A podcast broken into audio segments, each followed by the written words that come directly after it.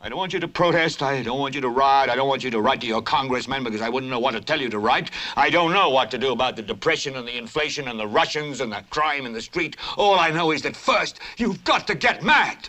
You've got to say, I'm a human being. God damn it. My life has value.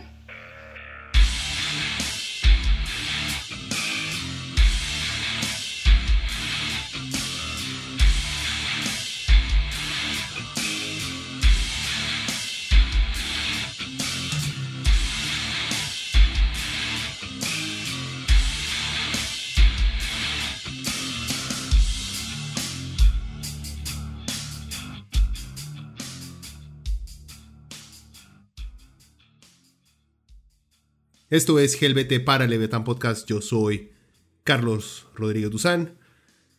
¿Qué tal, gente? Una nueva semana termina. Bueno, tengo dos semanas de no subir un, un programa, pero bueno, ya estoy de vuelta. ¿Por qué? Por vagancia, se puede decir. no, no, no. Por, por cuestiones laborales y porque estoy trabajando en un podcast un poquito grande para hacer una, no es una investigación, sino aclarar un par de puntos que se hacen o que vemos mucho repetirse eh, cuando estamos hablando ya sea de socialismo, de comunismo eh, y de los efectos que ha tenido en las sociedades, se pueden decir modernas, tomando principios del siglo, del siglo XX porque escuchamos muchas cosas y se los pongo así. Eh, o sea, esto me surgió después del podcast eh, sobre, sobre Recope, en el cual me di cuenta la cantidad de cosas que se repiten sobre otros temas constantemente cuando no son ciertas, pero se han convertido, digamos que en realidades o en formas en las cuales vemos ciertos temas.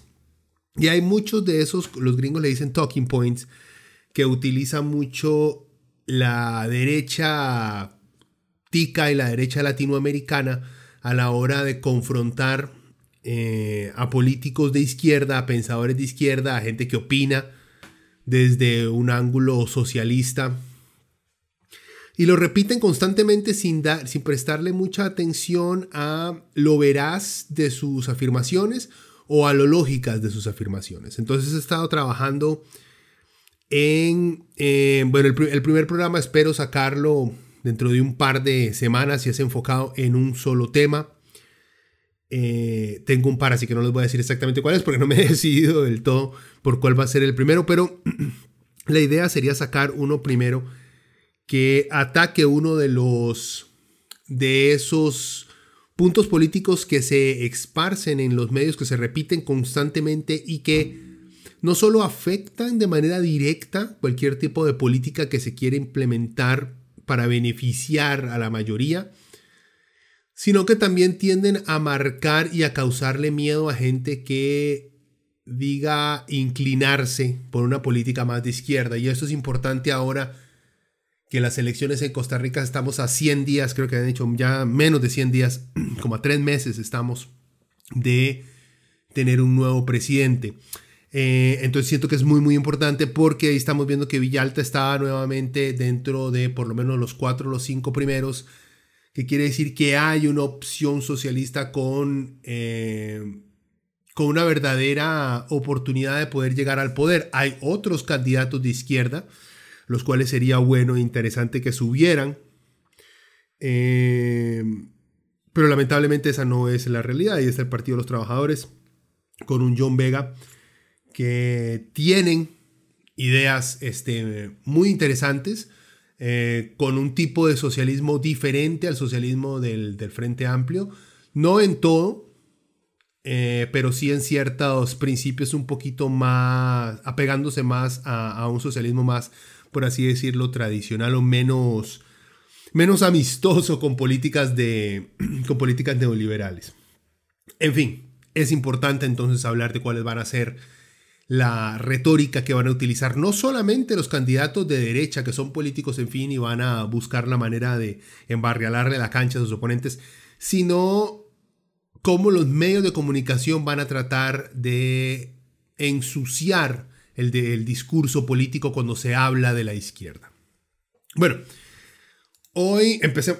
Lo primero es que quiero recomendarles, porque se me olvidaba y tengo tiempo de no recomendarles nada. Estoy también trabajando en sacar un. Ya saqué un top de mejores discos de Metallica. qué cambio, qué cambio de tema más fuerte. Este, pues sí, los que pudieron ver, ahí publiqué un, un post sobre cuáles eran los mejores discos de Metallica. Varios compas ahí dieron su opinión. Eh, creo que no me equivoqué, Lulu sigue siendo una porquería. el San Anger, he estado viendo por ahí que existen ciertos rincones en el internet que están tratando de reivindicar el San Anger como una obra de arte incomprensida, incomprensible, incomprensible o incomprendida por las masas, lo cual no es cierto. Es una porquería, siempre fue una porquería y lo va a hacer toda la vida.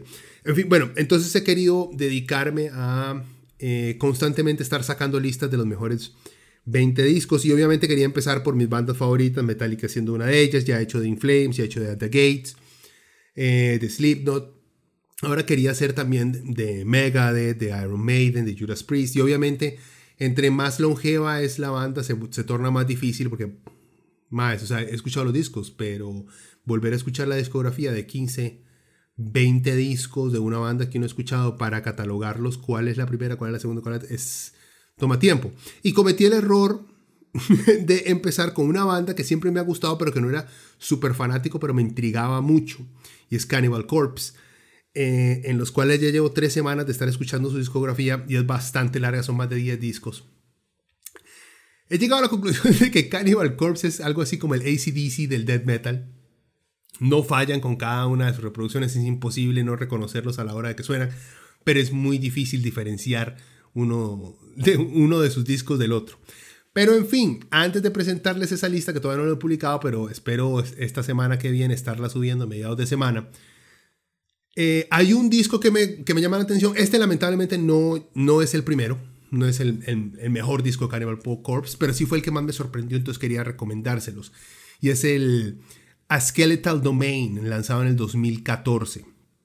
Ha pasado muy, digamos, por debajo del radar. Este año Cannibal sacó disco, el cual, eh, tal vez con más escuchas vaya creciendo un poquito más, pero hasta ahora bastante, bastante flojito. Pero este, el 2014, es buenísimo. Skeletal Domain es un, disco de death metal, es Cannibal Corpse, obviamente lo van a reconocer, nomás lo escuchen. Los que no han escuchado nunca Cannibal Corpse, es un buen empiezo. Eh, ¿Es un buen empiezo? es un buen inicio. empezar con Skeletal Domain. Es, digamos, es la versión, es la parte moderna de Cannibal. Ustedes saben, Cannibal empezó en los 80, finales de los 80. Entonces tiene una, una trayectoria bastante larga. Pero este disco reúne Em, varias, su, propuesta clásica de death metal que siempre han tocado, pero con chispas eh, técnicas muchísimo más elaboradas que sus discos de los 90. Manteniendo una brutalidad, digamos, directa em, en su producción, al, igual que, que, en sus letras. Sus letras son prácticamente una película de gore de, a lo Hostel 2 o algo por el estilo. Es algo, por algo es brutal, ¿verdad? Entonces, sí, si quieren escuchar algo de Cannibal Corpse, les recomiendo Skeletal Domain. Los que nunca le prestaron atención, vuelvan a escuchar. Vale la pena porque la verdad sorprende bastante.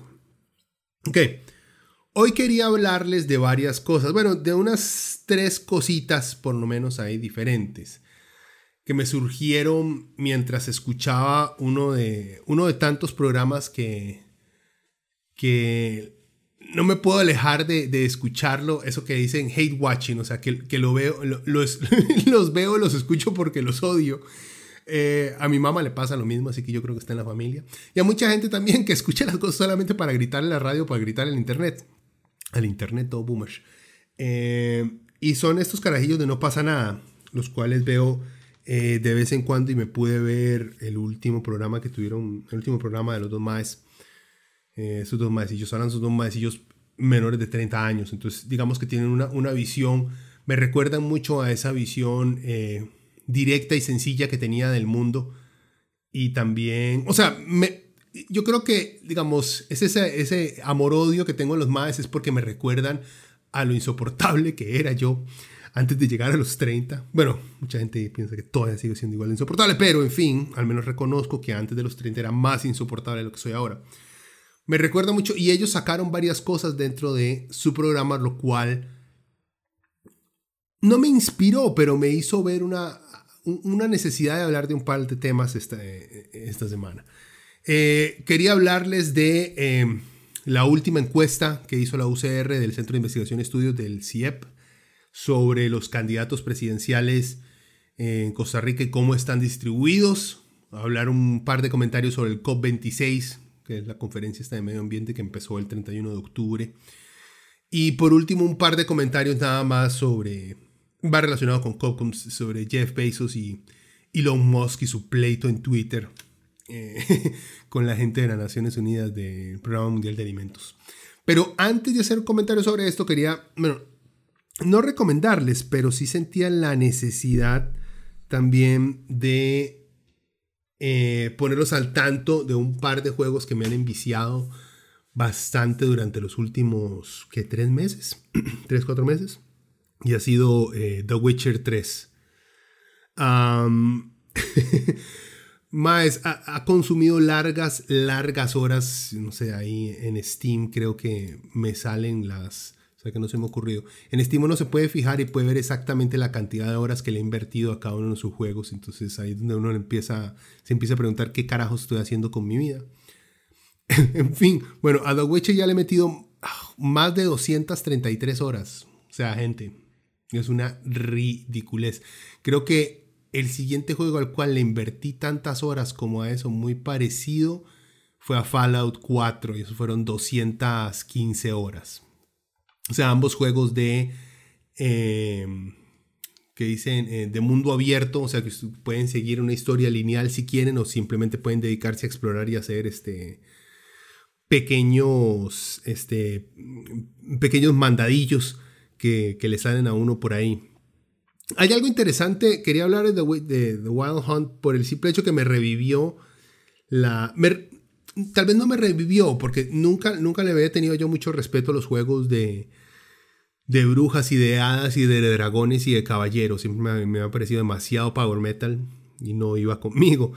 Pero este juego me ganó, o sea, primero obviamente por la serie que salió en Netflix con Henry Cavill, que está muy bien hecha. Pero después de jugar los tres juegos, porque me jugué el, Witcher 1 traté de jugarlo, pero llegó hasta la mitad y honestamente no pude soportarlo. Era demasiado, demasiado cansado. y también ya, ya se veía un poco viejo. Era como jugar Diablo eh, cuando salió. En fin, después de jugar los juegos y ver la serie, uno siente los gigantescos vacíos que tiene la serie de Netflix. Entiendo el por qué, es mucho, digamos, hay mucha historia entre los juegos como para poder enfrascarlos todos dentro de una serie. Pero se los pongo así, a mí me encantó la serie y por la serie fue que empecé a jugar los juegos. Pero ahora que jugué los juegos ya no veo la serie con buenos ojos. Cuando el material original digamos que es mejor. Y supongo que si me leo los libros de The Witcher, porque esto es una serie de libros, de leyendas. Si me lo leo, supongo que también va a arruinar por completo el juego y la serie. Casi siempre los materiales originales son muchísimo mejores que el final. Bueno, eh, The Witcher es un juego bastante viejito ya, entonces, pero si no lo han jugado, se los recomiendo que lo jueguen. Es un juego de, como les digo, de mundo abierto, eh, de exploración. El combate no es muy bueno, que digamos, pero llega a ser entretenido. Lo importante son las historias eh, el sistema de, ir progresando, de ir avanzando, de ir descubriendo tesoros y pendejadas así. Es un juego súper ñoño, súper nerd. Se lo recomiendo. Si les gusta algo por el estilo, se lo recomiendo. Y me hice súper fiebre dentro de ese juego, de un juego. Así súper meta, la vara, hablando de Facebook. Este, que dentro de The Witcher hay un juego que juega el personaje con otra gente que es muy popular. Es Gwent, un juego de cartas. A lo Pokémon Cards, a lo este, Magic the Gathering, algo por el estilo, pero bastante sencillo dentro del juego. Me hice súper fiebre el juego y luego me di cuenta que existe eh, una versión en línea de The Gwent de ese mismo juego, en el cual ya las cartas ya es un poco más complicado, del cual también ya me hice fiebre y ya le he metido más de 50 horas a ese juego. Pero es difícil, lo que pasa es que ese juego en línea es ya, es de estos juegos que o lo, o es gratis, lo descargas y lo juegas gratis, los más hacen plata frustrándolo a uno. O sea, llega un punto donde uno tiene cartas tan malas que uno pierde consecutivamente porque es en línea. Entonces uno juega con un montón de madres de alrededor del mundo que le han metido plata y han comprado paquetes de cartas diferentes y nuevas y súper poderosas y todo el mundo le patea el culo a uno. Entonces llega un punto donde la cena no picha, va a meterle plata para, para superarme, cosa que no he hecho. He aguantado esa tentación y sigo dándole sin meterle un solo peso e ir creciendo poco a poco, aunque todo el mundo me maje el hocico.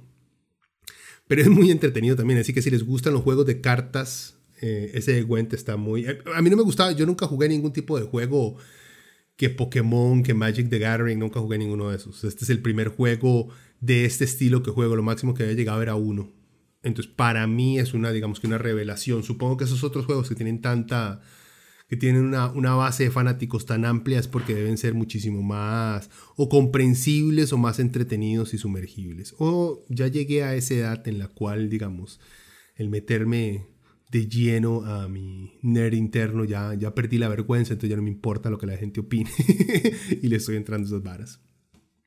Bueno, en fin, ya tienen, ya tienen que escuchar y si tienen eh, Gwent lo pueden jugar creo que hasta en, el, hasta en el celular. The Witcher si ocupa una compu algo de centilla. Oh, creo que hay versiones de consola también, tiene que haber habido versiones de consola.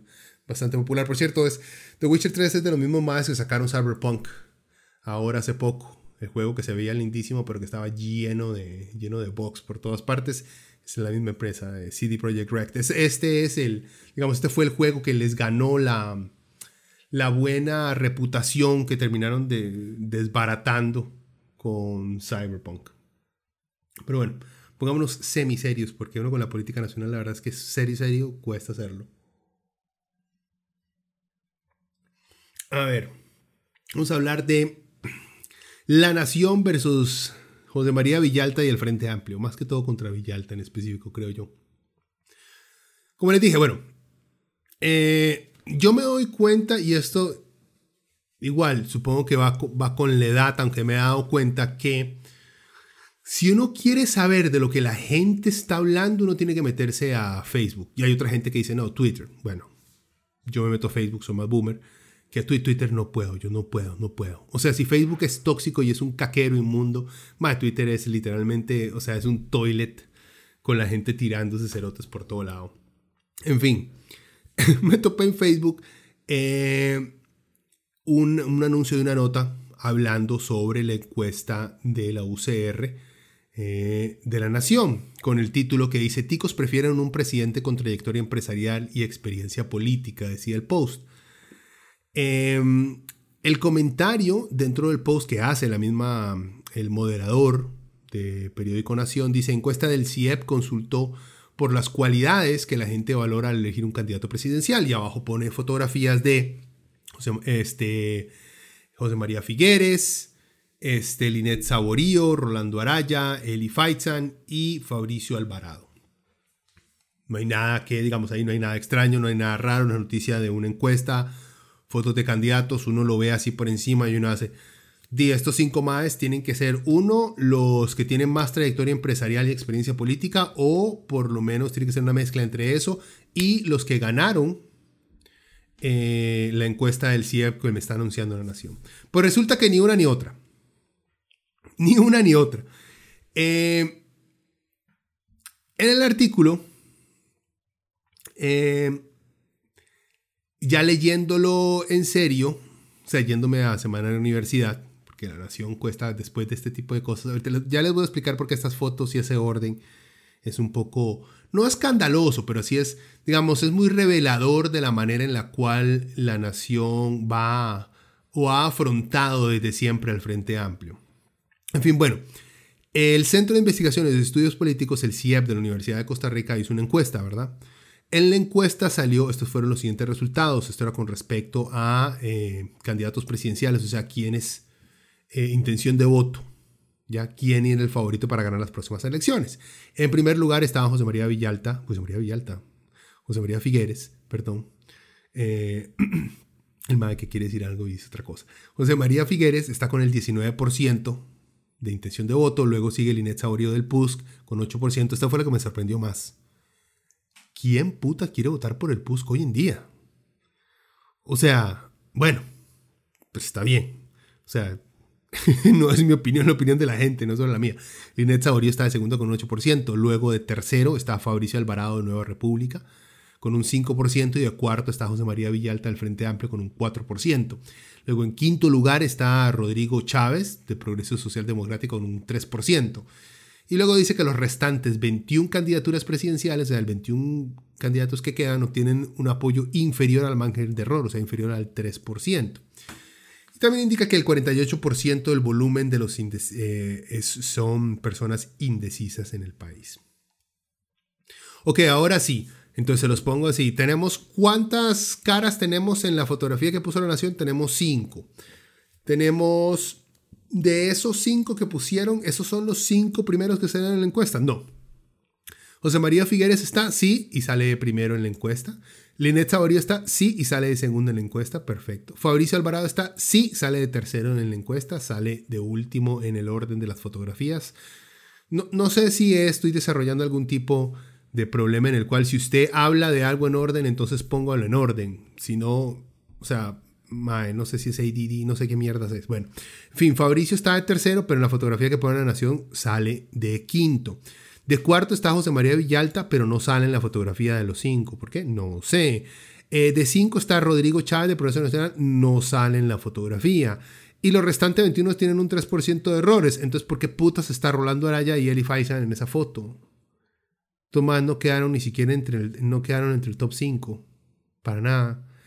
Y dentro de la encuesta, y también entonces, si estaban hablando de que, ah, bueno, es que no es el orden, digamos, de los que salieron ahí en la encuesta, sino el orden de otra pregunta que tal vez hizo una encuesta que hablaba de los que tenían una trayectoria empresarial y una experiencia política. Ah, ok, perfecto. Supongo que Pepillo tiene algún tipo de experiencia en volarse. Digo, experiencia este, empresarial tendrá algún negocio, lo tendrá. Experiencia política la tiene. Empresarial, ah, no sé.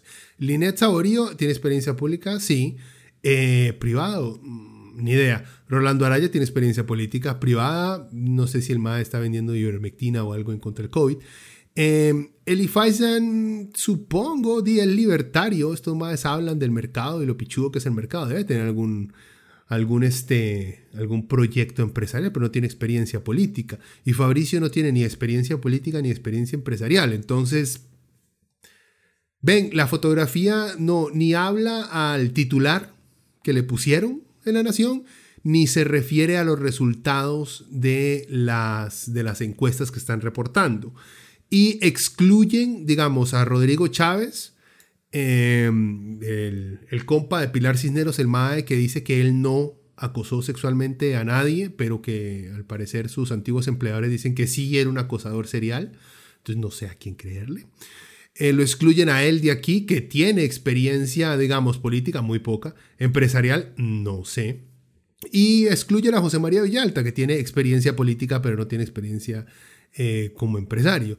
Entonces, digamos, si uno es, si uno es, si uno es muy pollo y nunca había visto a la nación hacer esto, no puede decir es un error.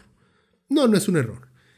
Es, digamos, es la táctica que ha tomado la nación desde que en el 2014 Villalta tuvo chance de ganar las elecciones en contra de Luis Gui en esa, en esa época. ¿Verdad? Eh, si no, se, si no, o sea, yo no sé si algunos no se recuerdan, pero en el 2014 Villalta estaba en, el top 3, digamos. Hasta habían algunas encuestas que lo ponían de número uno que podía llegar a ganar las elecciones presidenciales. Eh, resulta que la nación siempre, cada cierto tiempo, hacía o sacaba encuestas del orden de esta, como esta de, la UCR, con intención de voto. Y siempre lo hacían faltando pocos días o pocas semanas de las elecciones. En el 2014, cuando Villalta estaba arriba, la nación decidió no lanzar esa última encuesta, la cual nunca nadie llegó a ver, ya todos sabemos que ganó Luisgui.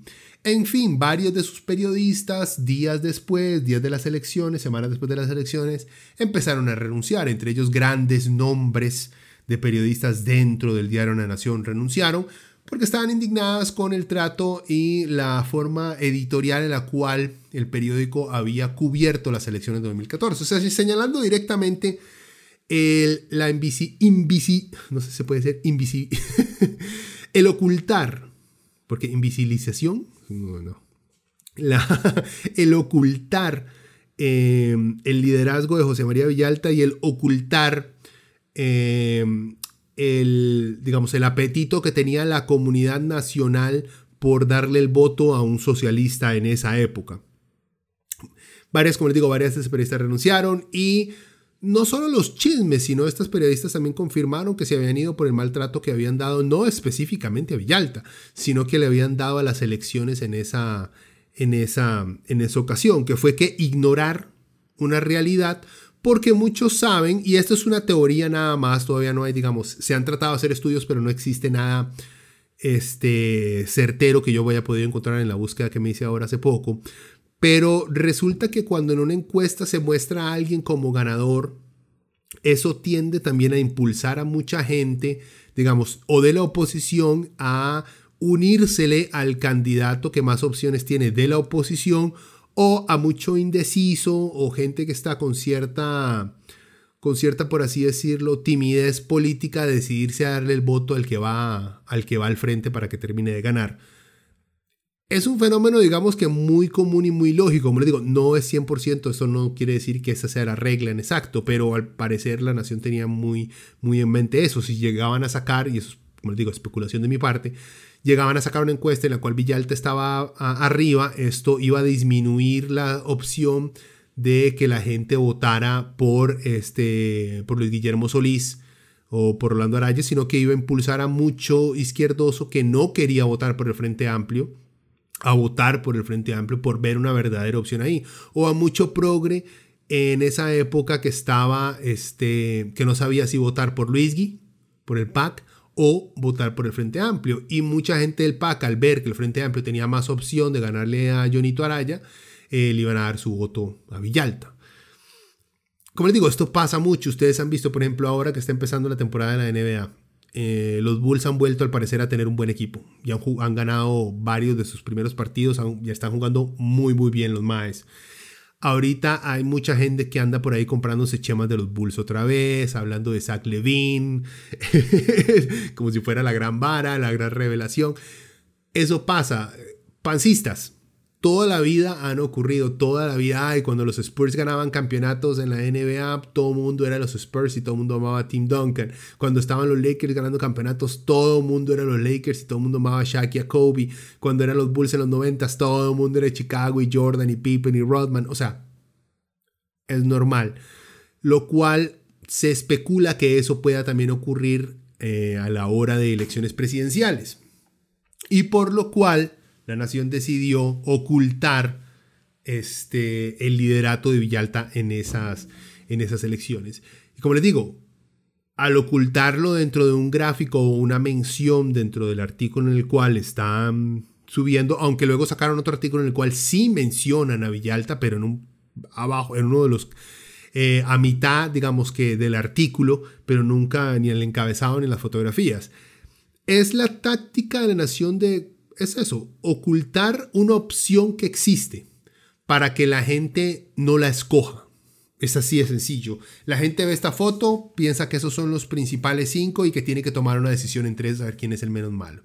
¿Y por qué están esos también? Si ustedes ven todos los que están ahí, todos en política económica se van a ajustar muy fácilmente a las ideas que tiene los dueños del Grupo Nación, los directores de la Nación, una política neoliberal conservadora este, de gasto público en ciertas, en ciertas instancias en pequeñito, pero socándole el, digamos que el cinturón a los sindicatos, a los trabajadores y dándole muchísima más oportunidad, eh, no solo a, no a la empresa privada, o sea, no a su pulpería, no, coma mierda, usted no, darle muchísima más oportunidad este, a grandes empresas y a empresas familiares que por años siempre han estado, digamos que en la misma argolla.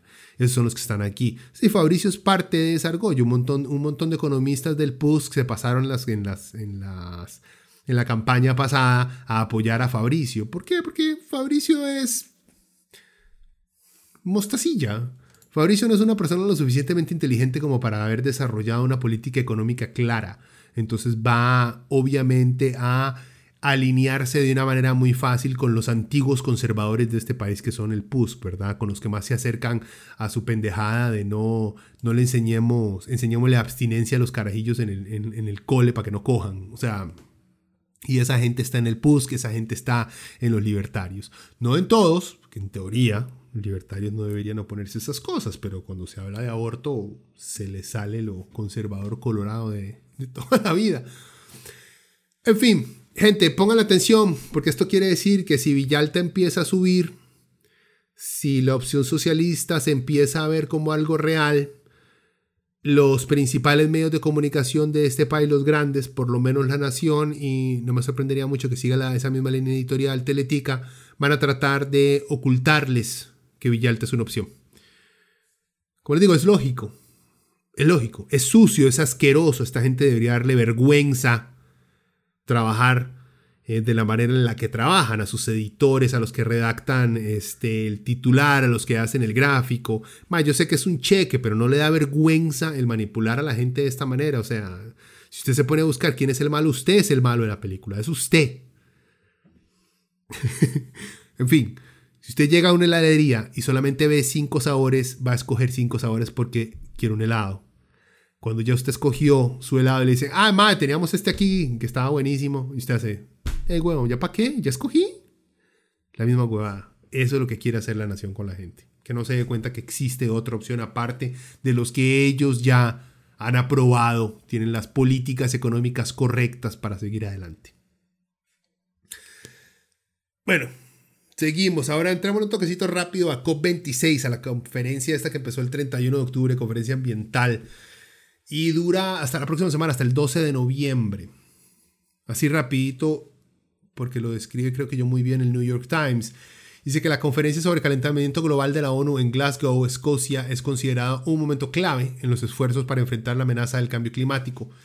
Más de 130 jefes de estados y presidentes de gobiernos, además de miles de diplomáticos, se estarán reuniendo durante estas semanas para establecer nuevos objetivos con el fin de reducir las emisiones que la quema de carbón, petróleo y gas que están calentando el planeta, eh, que están calentando el planeta. La conferencia se celebra cada año pero en esta ocasión es crucial porque los científicos aseguran que las naciones deben alejarse de una forma drástica, inmediata de los combustibles fósiles si quieren evitar los efectos más catastróficos del cambio climático. Pero los retos son enormes. China, Australia y Rusia no han logrado establecer nuevos objetivos para reducir las emisiones de carbono en esta década o han anunciado algunas metas que los científicos consideran que son poco relevantes. El lunes India se comprometió a aumentar significativamente la energía renovable, pero el, pero el carbón que, proporciona la mayor parte de la electricidad, electricidad del país seguirá siendo una gran parte del sector energético de la próxima década. Brasil anunció que reducirá las emisiones en un 50% para el 2030, pero muchos expertos son escépticos ante la posibilidad de que el presidente de Brasil, Jair Bolsonaro, cumpla esa promesa. Mientras tanto, Tan solo unos pocos países ricos han destinado dinero para ayudar a las naciones pobres y vulnerables con el fin de que manejen los impactos de los desastres climáticos de los que tienen poca responsabilidad. Ok, vean, dos cosas. Esto lo del COP y hace poco acuérdense que Naciones Unidas sacó un reporte que prácticamente decía que todos íbamos a morir. y que nadie, en el momento todo el mundo lo cubrió, todo el mundo le dio pelote y ya la gente se lo olvidó. Pero bueno, ahora viene COP, eso vuelve a, vuelve a salir. Hay una cosa por la cual todos tenemos que votar en las próximas elecciones aquí en Costa Rica. Hay un tema en el cual no se puede, no se puede negociar. Y es en Costa Rica cuál va a ser el candidato presidencial que va a tratar de alcanzar metas para no afectar el medio ambiente. ¿Quién lo va a hacer? Así, no importa. Vean, y esto va para todo mundo. Que eh, Figueritos está hablando de eso, pero se queda corto. Bueno, entonces no, señor. Que Linet no, no, no, creen que el cambio climático sea tan grave. Descartada también. Que Fabricio quiere volver a abrir este, el sacar petróleo. Fuera de aquí, usted tampoco.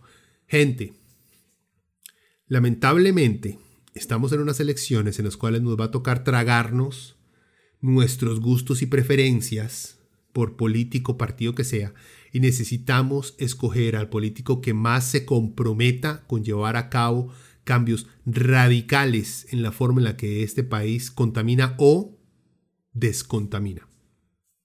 O sea, no solamente con políticas en las cuales, ah, vamos a reducir los gases invernadero, no solamente en eso, sino cómo vamos a movernos adelante con nuevas energías. Y el político que no esté alineado a eso no se puede votar por él, porque esto es más importante que cualquier otra cosa.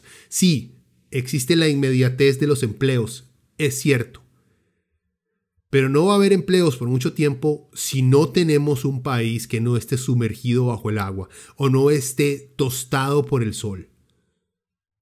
Necesitamos escoger al candidato que se comprometa con el medio ambiente, no importa de qué partido sea, no importa. El que va a hacer algo por el medio ambiente. Es así de sencillo. Tenemos un tema por el cual tenemos que votar.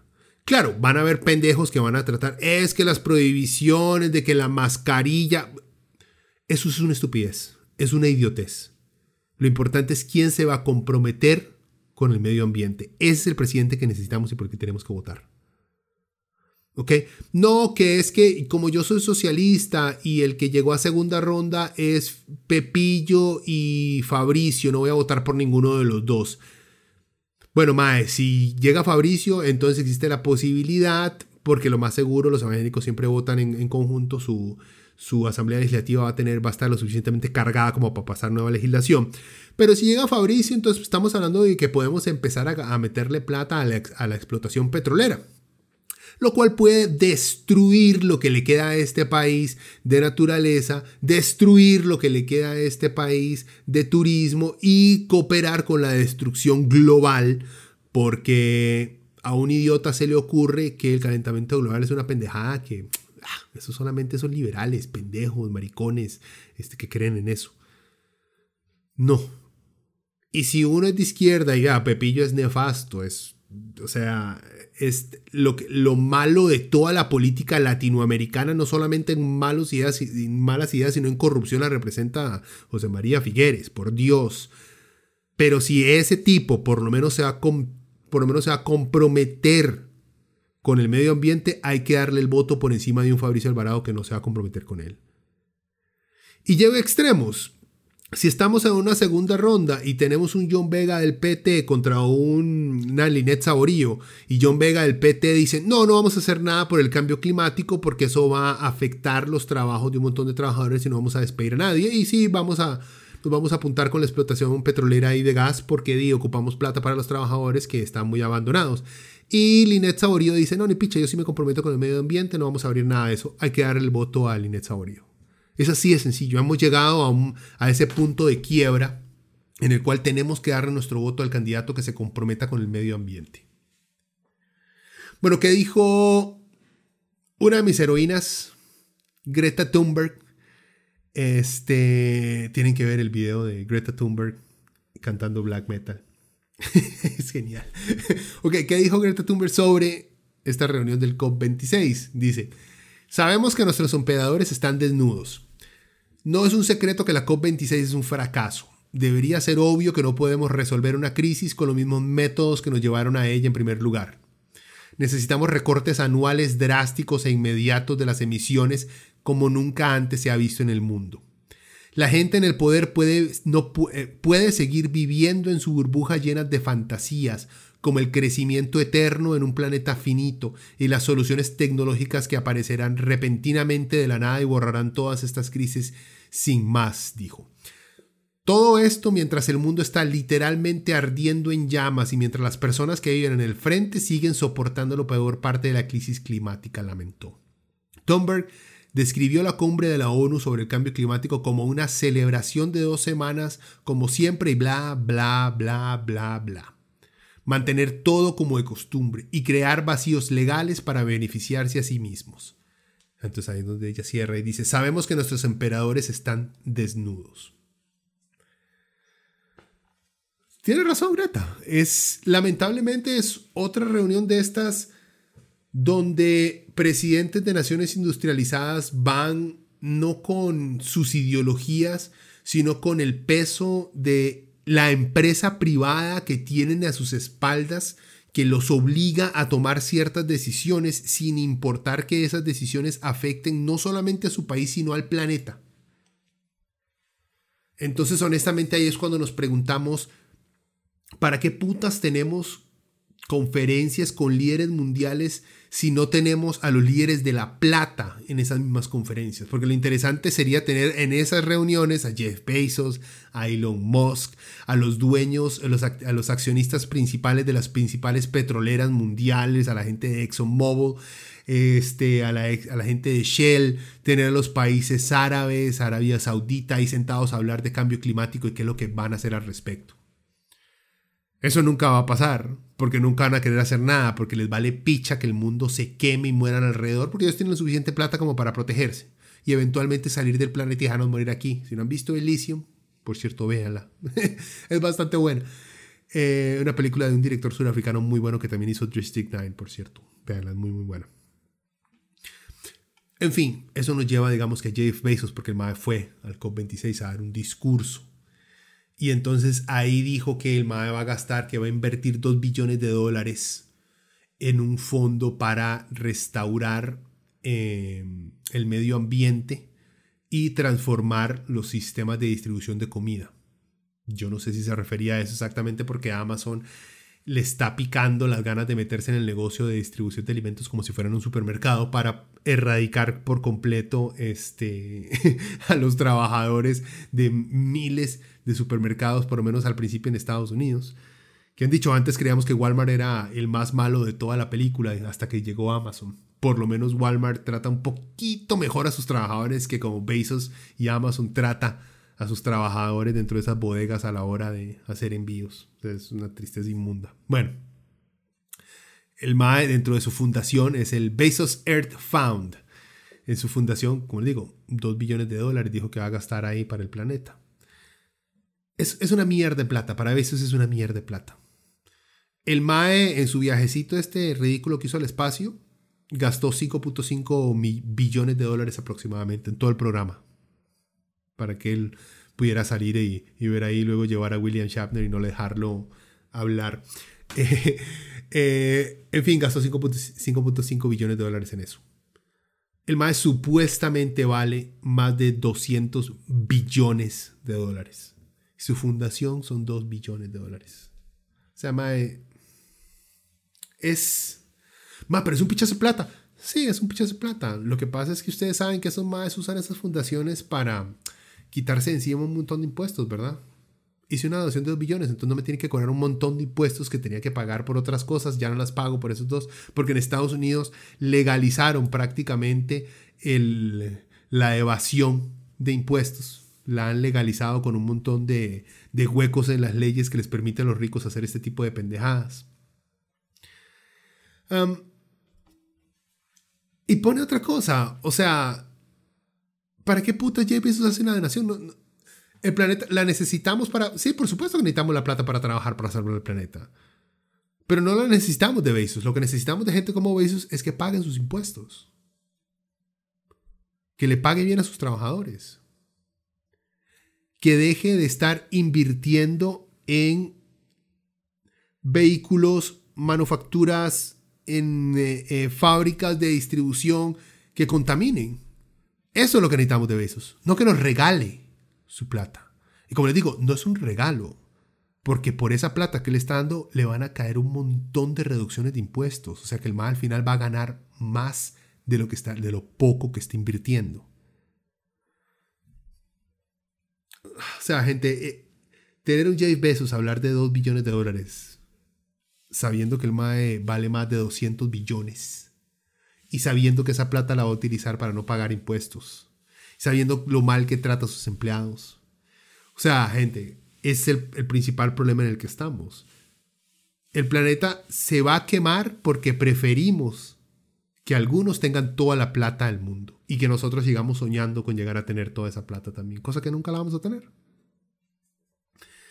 Bueno, y esto no es de COP26, pero Elon Musk, que es un dedicado troll de Twitter, eh, se metió ahí en una, en una semibronca con el con David Beasley, el director del Programa Mundial de Alimentos de, de la ONU, la semana pasada, hace dos semanas creo que fue.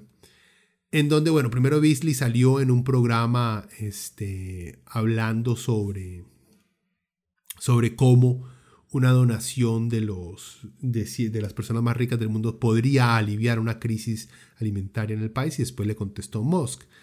Eh, les leo aquí cómo fue, esto lo saqué de la revista Semana.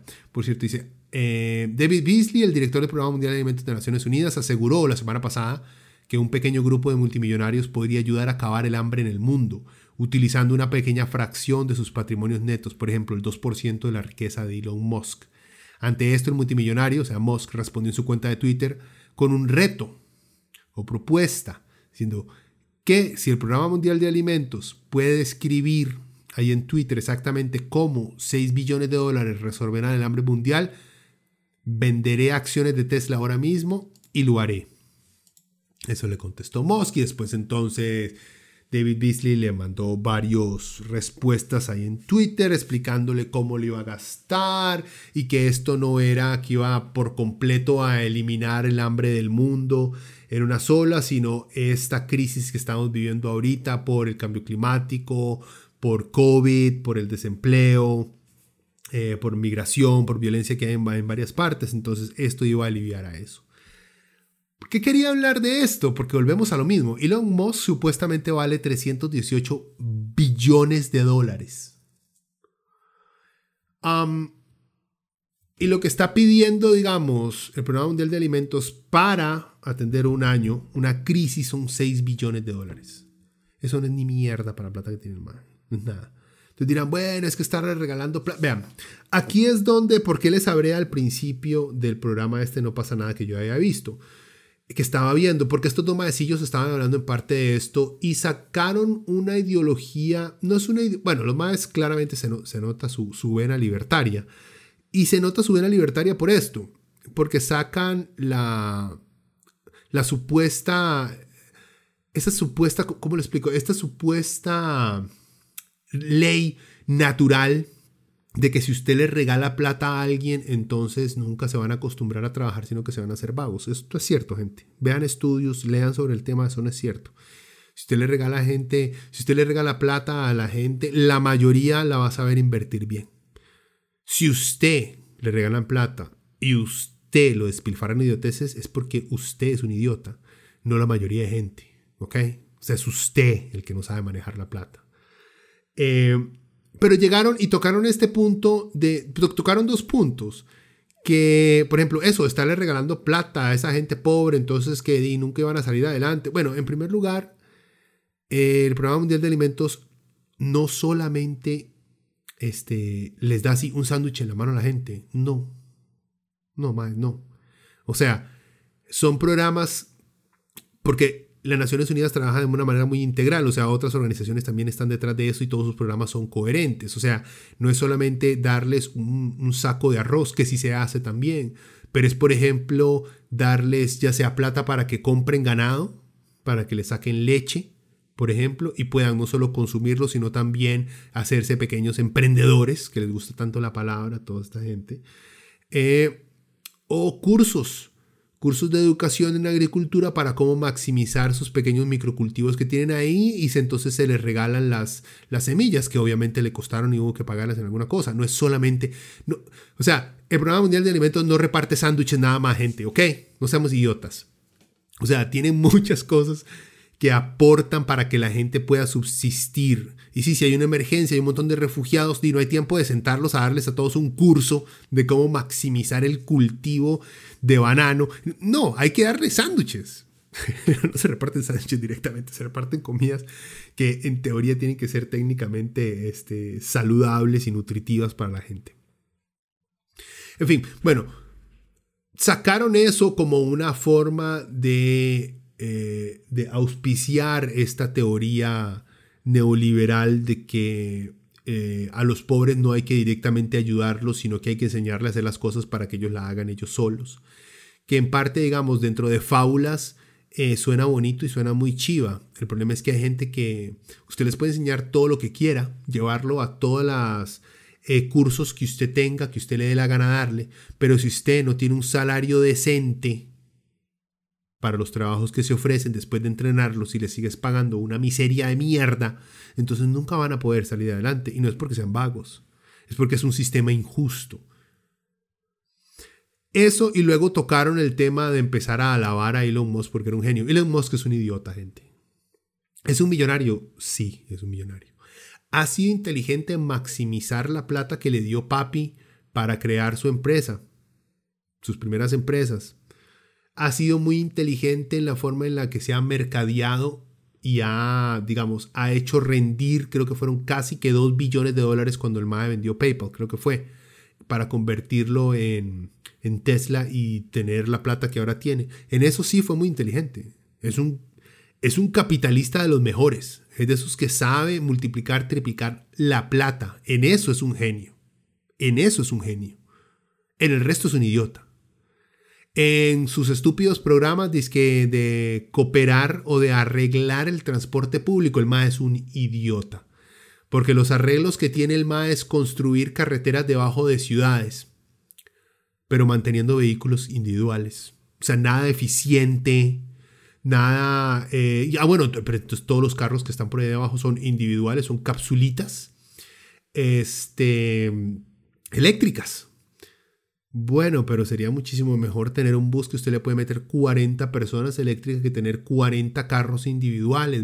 O sea, vean, hay un canal de YouTube muy bueno, por cierto, dedicado a explicar por qué Elon Musk es un idiota. Y todas sus ideas son o robadas o son una estupidez. Eh, acuérdense cuando estaba en este equipo de fútbol capturado en una caverna, creo que fue en Filipinas, que el MAE que mandó a los ingenieros de Tesla, del Boring Company, a ofrecer este, un mini submarino para que transportaran los rescatistas uno por uno niños dentro de un submarino para sacarlos de las cavernas. Y el buzo encargado del rescate le dijo, no, muchas gracias, ya tenemos una mejor solución, esa idea no es muy, no es muy buena. Y Musk de una vez le dijo, oh, usted es un pedófilo.